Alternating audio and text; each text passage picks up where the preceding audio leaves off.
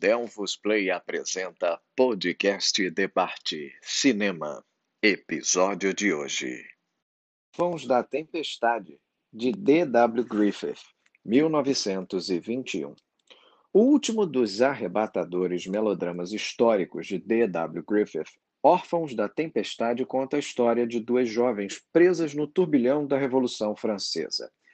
Lillian e Dorothy Grish interpretam Henriette e Louise Girard, duas crianças que se tornam irmãs quando o pai empobrecido de Henriette, pensando em abandonar sua filha às portas de uma igreja, encontra Louise e, movido pela compaixão, passa a criar as duas meninas. Infelizmente, seus pais morrem por causa da peste e elas ficam órfãs ainda jovens. Mais tarde, uma doença deixa Louise cega então as garotas vão para Paris em busca de cura.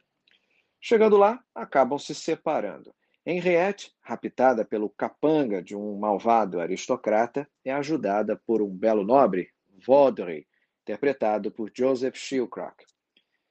Louise é salva por um jovem bondoso ao cair no rio Sena, porém, ao ser levada para a casa dele, é colocada para trabalhar pelo irmão cruel do homem.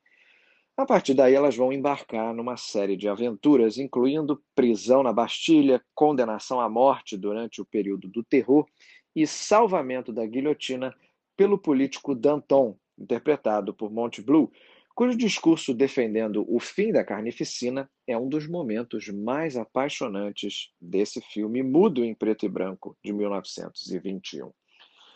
Embora baseado numa peça que tivera sucesso na década anterior, Griffith escreveu o roteiro durante as filmagens. E apesar das complicações decorrentes disso, Órfãos da Tempestade é uma obra-prima em termos de encenação e desempenho do elenco, com as irmãs Guiche apresentando talvez as melhores atuações de suas carreiras. É baseado na peça Os Dois Órfãos, de Eugène Cormon e Adolphe Henry. Esta é uma produção Delphos Play. Para maiores informações, visite as redes sociais, arroba Delphosplay.